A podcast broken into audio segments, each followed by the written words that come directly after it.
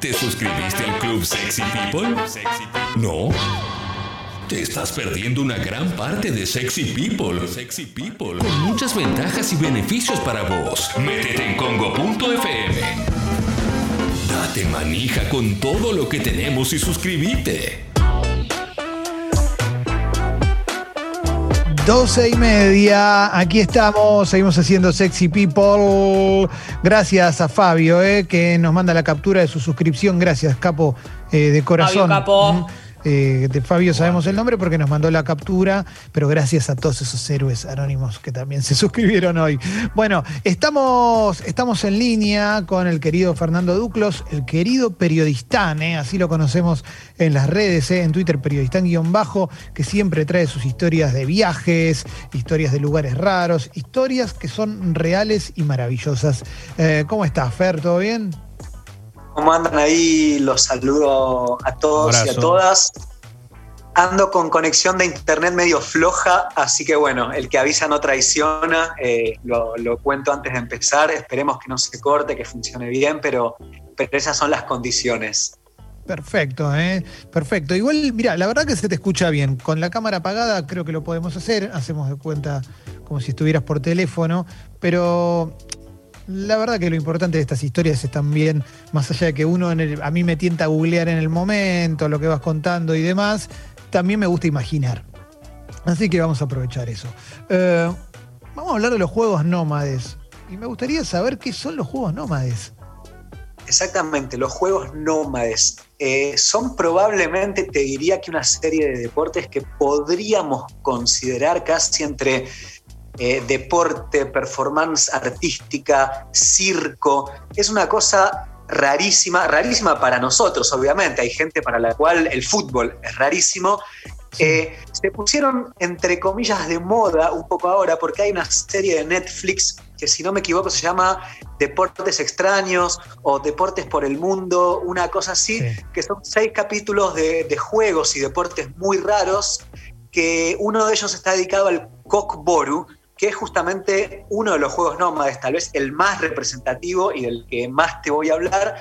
Pero bueno, digo, para quien termine de escuchar la columna y se quede con ganas, como vos dijiste, de imaginar o de googlear un poquito más, además tiene la opción de ir a Netflix y ver ahí el, el documental sobre el Kokboru, que es justamente uno de los juegos nómades, ¿no? Excelente. Excelente. Bueno, mira, cuando te cuento las historias y, y hablamos, por ejemplo, la, la semana pasada que hablamos de la historia de los juegos de mesa, hay obviamente algunos lugares de los que yo hablo en los que estuve y otros no, obviamente no estuve, por ejemplo, cuando se decidió la creación del ludo o del ajedrez, digo, no hay ni que aclararlo. En este caso en particular, la crónica y la historia que te voy a contar de los juegos nómades tiene que ver con la historia de los juegos, pero también con mi presencia, porque la verdad es que tuve la suerte en 2019, el año pasado, de estar en la ciudad de Talas, una ciudad muy chiquita de Kirguistán, Sí. en donde se llevaron a cabo los Juegos Nacionales Kirguises, que bueno, básicamente son los Juegos Nómades, o sea, son eso, porque para la gente que vive en Kirguistán, que es un país completamente desconocido para nosotros entre las montañas de Asia Central, cruzado por el Himalaya, por el Tian Shan, por el Pamir y por otras cadenas montañosas gigantescas, a ver, de 8.000 metros, 7.000 metros de altura. Digo, para la gente que vive ahí, los juegos nómades son como para, nosotros el fútbol, el básquet, el tenis o el automovilismo. Así Sí. que bueno, yo estuve en los Juegos Nómades de Kirguistán, con lo cual muchas de las cosas que te voy a contar te las voy a contar también en primera persona. Me encanta, me encanta. ¿Sabes, Fer, que veo las fotos y me vuelve loco porque eh, me siento como que, que siento que si estás ahí, eh, estás viajando en el tiempo, pero literal. Es, es espectacular lo que se ve. Bueno, es, es un poco eso, es viajar en el tiempo, es viajar también, eh, más allá de que cuando uno viaja siempre siente que conoce otros mundos, bueno, en el caso de los Juegos Nómadas de Kirguistán es realmente, uno se siente en otro planeta. Eh, Sí. Te voy a contar particularmente de mi experiencia con el Kokboru, el juego del que hablamos antes. El Kokboru es un juego, entre comillas, parecido al polo, a nuestro polo o nuestro pato argentino. Son juegos a caballo cuatro jinetes de cada lado, supongamos. Cuando yo fui al, al Kokboru, a los Juegos Nómades, jugaba el equipo de Talas, que era la ciudad en la que yo estaba, contra el equipo de Bishkek, que es la capital de Kirguistán. Estaba el presidente, estaban todos, ¿eh? era tipo como que juegue River Boca y tengamos a Alberto Fernández en la tribuna, una cosa así. Bien. bien entonces, bueno, el Kokboru básicamente se trata de dos equipos de cuatro jinetes cada uno, un campo, una cancha que sería unos 200 metros, con dos fosos eh, en cada lado, como si fueran los arcos, ¿no? Y la pelota es una carcasa de cordero. ¿Una carcasa de qué? Uy, te, muteaste, ¿eh? Te muteaste sin querer, ¿eh? Te muteaste justo. Ahí volviste. ¿Una carcasa de qué? Exacto, matan una carcasa de cordero, le sacan todas las tripas, el intestino, los riñones, demás, y queda la piel, ¿no? La piel de cordero muerto. Esa es la pelota, entre comillas. Entonces viene el árbitro, tira el cordero, que imagínate lo sucio que está, digamos, es, es un pobre animal que, que fue sacrificado en aras del evento, lo tira y desde ahí los jinetes tienen que tratar de agarrar el cordero, ¿ok? Que es como la pelota, y una vez que lo agarran lo tienen que llevar hasta el arco contrario. Si logran tirar eh, la piel esta de cordero y que la piel entre al foso, entonces se considera gol, digamos. Supongamos, lo agarra el equipo de Bishkek, gana 1-0. Para, eh, Fer, ¿esto de qué año es? o sea, ¿de, cuándo data este juego originalmente? Mira, no se sabe exactamente, pero te diría que probablemente el juego es milenario, porque además pensá lo siguiente, a mí esto es siempre lo que me interesa hablar, como el otro día que hablamos de los juegos de mesa y que yo te decía, bueno, pero hay que analizar el contexto y demás. Bueno, en parte, y por más que para muchos de nosotros y nosotras este juego hoy pueda parecer brutal, y sin duda que lo es en muchos aspectos, incluso para parte de la sociedad kirguisa más cosmopolita, capitalina, urbana, universitaria, es como que están un poco en contra de este juego, por más que es muy tradicional de ellos. Digo, vos pensás que este juego se desarrolló hace miles de años en las estepas de Asia Central y las montañas en las cuales caballo y humano por poco eran un, mismo ente. Yo siempre cuento la, misma anécdota, los, se cuenta que los guerreros mongoles, que los kirguises descienden de los mongoles, ¿no? Cuando uno ve los rasgos que tienen, son estos rasgos medio achinados, piel curtida, ojos rasgados, hombres sin barba, ¿no? Sí, sí, eh, poquito pelo, poquito pelito. Poquito, exactamente, esa, chiva como que sale, que sale de abajo. Eh, se cuenta que muchos mongoles tenían disfunción eréctil, pero justamente porque se pasaban la vida sentados en las monturas. O sea, ellos comían a caballo, luchaban a caballo, eh, las distancias son tan grandes que un poco su vida era eso. Entonces los deportes que jugaban son una mezcla de deportes con también eh, divertimento cuando estaban en los campamentos y lo que tenían al cabo eran caballos, corderos y había que pensar en algo, ¿no? Claro, claro, claro, claro. Claro, es una época en la cual eh, la crueldad con los animales tampoco estaba tampoco se, podía llegar a pensar, ¿no? Estamos hablando hace mucho tiempo, obviamente. Acá hay varias personas que preguntan si en Rambo 3 no juegan a eso, ¿no? Claro, no lo había relacionado, pero, pero claro, es verdad. Eh, bueno, en Rambo 3, en Rambo 3 juegan un juego que se llama Buskashi, que es el Kokboru de Afganistán. Porque como te dije, este juego no es particular de Kirguistán, es, como te dije, también se le puede arrastrar incluso sus orígenes al polo, al pato. Eh, muchas sociedades a lo largo de la historia eh, inventan juegos parecidos y en Afganistán hay un juego muy parecido al, al Kokboru, te diría que es el mismo, que se llama Buskashi, que es más o menos igual y que efectivamente es el que aparece en, en Rambo 3 en Afganistán. Sí, Peliculón, por cierto, ¿no? Eh, es un peliculón. Eh, la, cosa es que, la cosa es que además, imagínate vos, a ver, cuando uno lo cuenta, esto yo lo aprendí entre comillas viéndolo en vivo. Cuando te lo cuento, vos decís, bueno, a ver, unos hombres unos caballos tratando de agarrar una carcasa de cordero que está en el suelo. Ahora, imagínate esto. Vos estás en un caballo montado, supongamos a, no sé, un metro y medio de altura, y desde ahí, y en el medio de un de un quilombo, porque hay muchos otros jinetes que están tratando de hacer lo mismo, vos tenés que ponerte en una posición tal que tenés que forcejeando con otros, porque además la piel de cordero se puede agarrar desde muchos lados, no es como si fuese una pelota, es decir, uno la agarra de una pierna, otro la agarra de la cabeza, otro de otra pierna, es decir, vos tenés que ponerte en una posición sentado eh, orientado hacia el suelo, pero sin caerte de la montura, porque es un riesgo tremendo y además porque incluso en términos deportivos perdés. Entonces tenés que, siempre sentado en tu montura, eh, orientar tu cuerpo hacia el suelo y mirando hacia abajo empezar a forcejear con otros jinetes a ver quién agarra el cordero en el medio de una nube de polvo, un quilombo en el cual los caballos se pelean entre ellos. Y para, y, Fer, vos, ¿desde dónde lo veías eso? ¿Dónde estabas vos? ¿Que hay una tribuna? ¿Es a la altura del piso? ¿Cómo, funciona eso?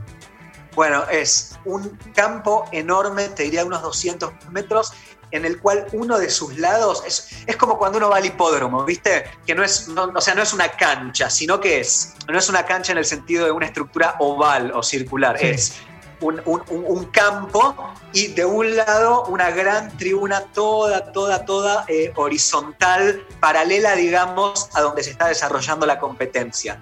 Eh, a ver, donde yo fui, que era el, Estadio Nacional de, Talas, esta ciudad que fui, eh, básicamente entraban 10.000 personas y las tribunas estaban abarrotadas, o sea, no cabía un alma, no cabía un alma y lo divertido era que el juego empezaba a las 10 de la mañana y ya desde esa hora la gente tomando vodka a lo loco. Eh, en todos estos países de Asia Central el vodka es como el agua y hay una señal, una señal universal, así como nosotros, no sé, en un bar pedimos un cafecito eh, haciendo una señal con la mano. Bueno, en Rusia y en todos estos países de Asia Central que fueron ex repúblicas soviéticas, la señal es con el dedo índice y con el dedo mayor si los pones juntos y te das dos golpecitos en el cuello, eso significa como que llegó la exactamente, exactamente. Eso significa como que llegó la hora de tomar y más bien significa que te invitan a la ronda, o sea, alguien te mira, se da dos golpecitos en el cuello y significa, bueno, te llegó la hora de, tomar y no te vas a poder escapar y tomar es tomar, ¿eh?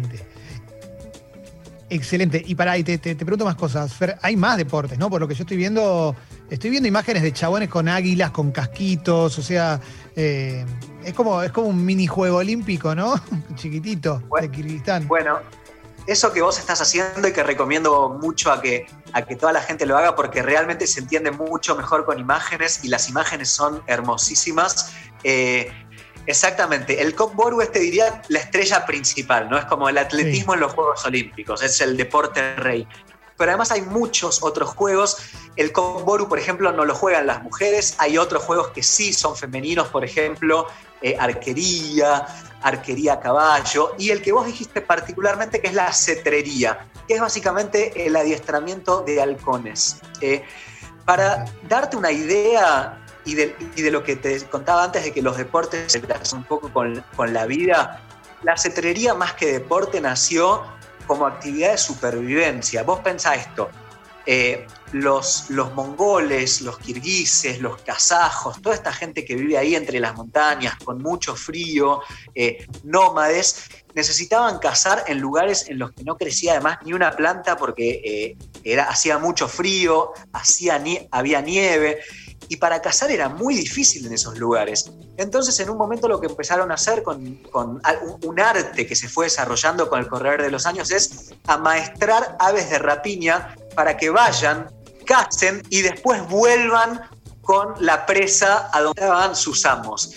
Entonces, nada, eran años y años de amaestrar halcones y águilas para al final lograr que un día el halcón se vaya y vuelva con, supongamos, un, un roedor de 8 kilos que servía para comida nocturna, ¿se entiende? Tremendo, tremendo. Es, descubrir un mundo nuevo que en realidad está hace muchísimo tiempo.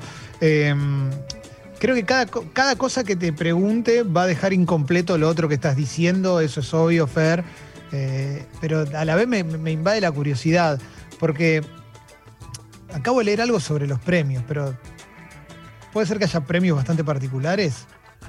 A ver, no lo sé, pero, pero todo puede ser. leí algo que decía besos, latigazo, no sé cómo, ya como cosas.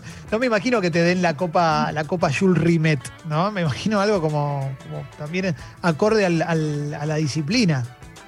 Bueno, hay un juego que me parece que justo vos leíste, que yo no lo vi en vivo porque es un juego que suscitó muchísima polémica. A ver, en muchos de estos países eh, en Asia Central, eh, pensá además que estos juegos se remontan a tradiciones milenarias que sin duda son machistas, sin lugar a duda. Eh, o sea, es, a veces es difícil desde nuestra perspectiva analizar estos juegos, te diría, con perspectiva de género o con perspectiva especista. ¿Eso, ¿Eso significa que no hay que hacerlo? No, hay que hacerlo, pero a ver, también, digamos, eh, trato de poner en contexto, ¿no? De que las sociedades son diferentes, etcétera. A ver, hay uno de estos juegos que creo que no pasaría ni un filtro, ni un filtro en Argentina, sería un escándalo total, que es el perseguir a la novia. Eh, en, el, juego de perseguir a la novia, yo no lo vi en vivo de nuevo, porque es un juego polémico, no se hace en todos los lugares, incluso en Kirguistán y en estos países despierta polémica. O sea, no es una cosa que es normal que uno lo vea por la calle, ¿se entiende? Eh, este juego básicamente es una mujer vestida de novia en un caballo, eh, va, con su vestido de novia y un hombre vestido con el traje típico, supongamos el traje típico kirguís de, guerrero de las estepas. Y entonces es una carrera o una persecución, te diría. La novia empieza a cabalgar cinco segundos antes que, el guerrero y tiene que llegar hasta una línea de meta. Bueno, si el guerrero captura, es decir, si atrapa a la novia, si la alcanza antes de que ésta llegue a la línea de meta, el premio que tiene es un beso de la novia. En cambio, si la novia cruza la línea de meta antes de que el, de que el hombre la atrape, el premio, o básicamente el castigo para el hombre que no la pudo atrapar es que ella lo tiene que azotar a latigazos ante la vista del público. Como te dije, eh, no pasa ni un filtro. No pasa ni un filtro, pero, viste, qué sé yo, eh, por lo menos, o sea, si no, si no lo lograste, cabe grosso, ¿eh? O sea, no, no, no, pues te cagan a latigazos. Pero para Fer, estoy viendo fotos, te digo imágenes que veo. un niño con un águila, ¿no? Bueno, ya lo hablamos. Esto, eh, un niño caminando sobre cuerda floja. Eh, una persona completamente prendida a fuego con un montón de gente persiguiéndola. gente bailando. Mucho fuego veo, Fer. Mucho fuego.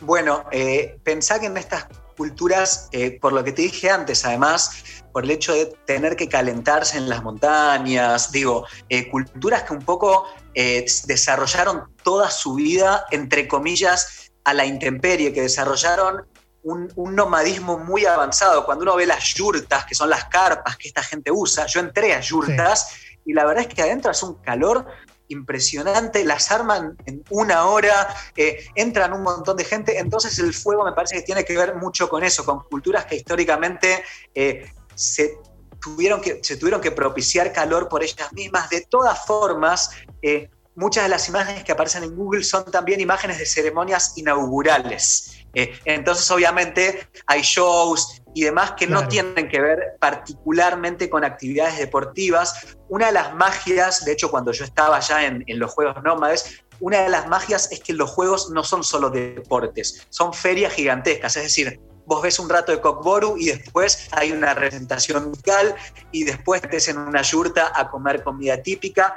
Y también hay juegos del estilo ajedrez, o sea, juegos más intelectuales, juegos de mesa. Son como grandes ferias andantes en las cuales hay personas disfrazadas, representando danzas en los lugares, haciendo performances con fuego probablemente, pero digo, no todo es deporte, o sea, está todo enmarcado dentro de una eh, performance y un evento celebratorio de la cultura tradicional y cultura local que a través del deporte busca traer sus raíces, digo, por ejemplo, cuando hablamos de la cetrería, que es el, adiestramiento de halcones, cuando uno lo ve en vivo no es que el halcón va a cazar un ratoncito, la gente no celebra eso, sino que el, el juego se fue perfeccionando al punto de que hoy lo que lo que se festeja es que el halcón vuele y, y, se pose desde el hombro de un amo hasta el hombro del otro amo y que haga todo ese recorrido o que haga piruetas en el aire, digo, es toda una eh,